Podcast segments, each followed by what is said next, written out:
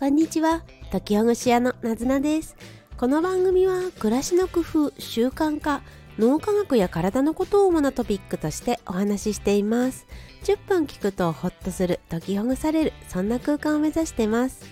皆さんが工夫していること感想をコメントや TwitterX でお待ちしてます。はいおはようございます。こんにちは。2月14日水曜日の朝ですね。皆さんいかがお過ごしでしょうか？こちら関東ではかなり暖かい日となるそうです。今年2月暖かい日が多いですね。そしてバレンタインの日ですね今日。今日のこのお話10分間ぐらいの放送はおおむね雑談と言いますかねちょっとゆるっとした感じの話になるかと思います。チョコといえば私とね関係性でリンツというチョコレートを20年ほど前にアルバイトで数日間売ったことが販売したことがあります。リンツというチョコレートご存知でしょうか？スイスのメーカーだったかなと思うんですが丸いまん丸のチョコレートが有名ですね。そのまん丸のチョコレート中にガナッシュが入っていてそしてえっ、ー、とキラキラした赤とか金色とかそんな包装紙でキャンディーのように包まれたとても華やかなチョコレートです。このまん丸のチョコレートの作り方がそのリンツの会社で今よりももっとずっと前の時に作られてそれで初めてこうねああいうまん丸のフィリングチョコというものができたというふうに今回調べたら書いてありました。そのリンツというチョコレート今では日本法人がありまして直営店であったりとかデパートやショッピングモールにリンツという店舗がありますよね。ですが20年ほど前というのはまだ直営店あの日本法人ができる前で輸入をしている会社があってえーと、ソイスだかと思うんですけど輸入をしてそれが日本で売られていました。その20年ほど前の2000年頃のお話ですね。私は学生でで短期のアルバイトを探していました。そしてたまたま見つけたのがバレンタインデーの何日間前に5日間ほどリンツというチョコレートをお店で派遣されて販売するという仕事です。これデモンストレーターというタイプの仕事でお客様に試食をしてもらってで美味しかったら買ってもらうというよくお店で売ってる方販売の方いらっしゃいますよね。あのデモンストレーターのアルバイトをリンツのチョコレートの会社でやりました。でね実際にお客様にリンツのあの丸いチョコレートを一つお渡しして食べていただいて美味しかったらぜひぜひこちらの箱で買ってくださいとか袋で買ってくださいっていうお願いをしていました。このチョコレートとっても美味しいんです。リンツのチョコレートをご存じない方にお伝えすると、まあ、いろんな種類があるんですけれど有名な丸いものが丸い球体のチョコレート。で中がガナッシュという柔らかい生クリームとチョコレートが混ざったようなタイプになっています。今はいろんなフレーバーがあるんですよね。味があるんですよね。そして、えー、外側の丸いところはもう少し固めのチョコレートで固められていて舐めて舐めている？食べているとこの2層のチョコレートを楽しむことができるというのがリンツのチョコレートです。このリンツをね売っていてでまあそこそこお客さん来ていていただいてで試食していただいて美味しいから買っていただくっていうことをしてもらいました。あの頃はあの球体のリンツのチョコレートをそこまで知られてなくって海外旅行をしてリンツのチョコレート知ってるわっていう方もいらっしゃいましたけれどまだまだ「え、こんなのあるんだ美味しいね」っていうふうに言ってもらえたかと思います。この、えー、何日間数日間の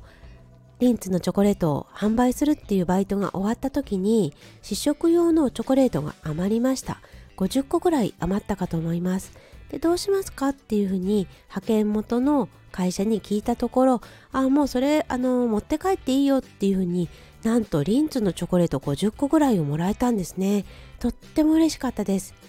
私は当時あまりお金を持っていない貧乏学生でしたしご飯もできるだけ自分が食べるご飯もできるだけ節約していたのでこのチョコレートをご飯の代わりに食べようって思ったんです。50個ほどもらったチョコレートを1日15個ぐらい ご飯の代わりに食べていました。美味しかったなぁと思いながら食べていたんですけどこれがね数日後に顔中にニキビができました。びっくりしました。えわーわわーと思って顔にニキビがたくさんできたんですね。ねこれ思ったのは美味しいものだけどやはり刺激のあるものをいっぺんにたくさん食べると私はニキビができるタイプなんだなと思って本当にびっくりしました。そこからはチョコレート美味しいけどあまりにも大量にいっぺんに食べると体に何かちょっと異変が出るかもしれないってことは学びましたね。皆さんもどうですか？やったことあります？たくさんのチョコレートいっぺんに食べるってこと。人によっては大丈夫かもしれないんですけれどまあね私みたいにニキビが出るっていうような方もいらっしゃいますよね。本当やはり刺激物なのかなっていうふうに思いました。油脂油が多いからですかね。でちょっとだったらこのチョコレート本当に美味しいし幸せな気分になるんですがいっぺんに食べるのは要注意ですね。ねみんなも分かってますかね？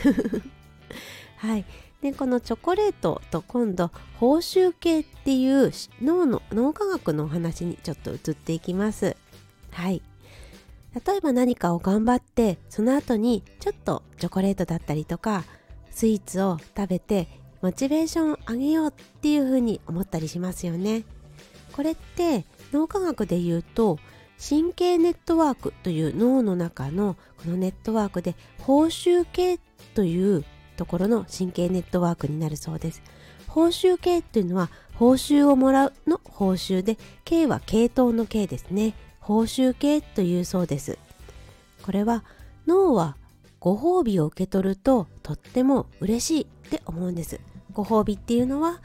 例えばチョコレートのように甘いものであったりあるいは誰かからの褒め言葉とか自分から褒めるっていうようなご褒美ですね。この方向あのご褒美を受け取る時に脳の中でドーパミンという物質が分泌されるそうですドーパミン聞いたことありますか？のドーパミン、まあ、いろいろなその神経系の物質脳内物質というものはあるんですがその中のドーパミンというものこれが分泌されてそれですごく嬉しい爽快感を覚えるそうなんですね。というわけでこの爽快感爽快感を得るためにまた勉強や仕事を頑張ろうって思えたり何かをそのしたら思えられるって思うとそれを頑張れるっていうような習慣化に結びつけることができるんですね。何かを頑張ってそしてその後に美味しいものを食べようっていうのはこの報酬系っていうものを活用してるっていう手伝でとってもいいことですね。だから、まあ、今日今日じゃないんですけれどのチョコレートをもらってあのチョコレートを自分にあげてそしてそのために食べるまでに仕事を頑張ろうっていうのはとってもいいやり方ですね。ただこれがあの今は頑張るっていう方の報酬系で言ったんですけれどこの報酬系っていうのはすごく強力なネットワークのようでネガティブな方の習慣になってしまうとなかなか抜けるのも難しいそうです。例えばアルコールの依存症であるとか薬物の依存症であるとかギャンブルの依存症。そして最近は甘いものであってもあまりにもたくさん食べてしまってどうしてもやめることができないっていうような依存症も聞いたりしますよね。これは全てとても美味しいドーパミンがすごく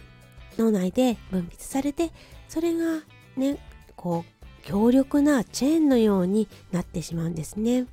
ですから今言ったようなその依存症になってるもしくはなりそうだちょっとおかしいかもって思ったら自分一人で抜けるのはなかなか難しいのでお医者さんに行くであるとか矯正機関に相談してもらうっていうこと恥ずかしいことではないのでもうこれは他人の力を借りてそして抜け出すっていうことを試みていただければいいかなというふうに思いました。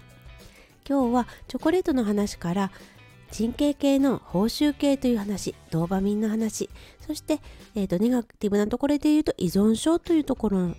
までねちょっとなんかいろいろと雑談をさせていただきました。今日も最後まで聞いてくださりどうもありがとうございます。チョコレートのように美味しいものはちょこっと食べながらそしてうまく活用していけるといいなっていうふうに思いました。それではまたねまたお会いしましょう。なずなでした。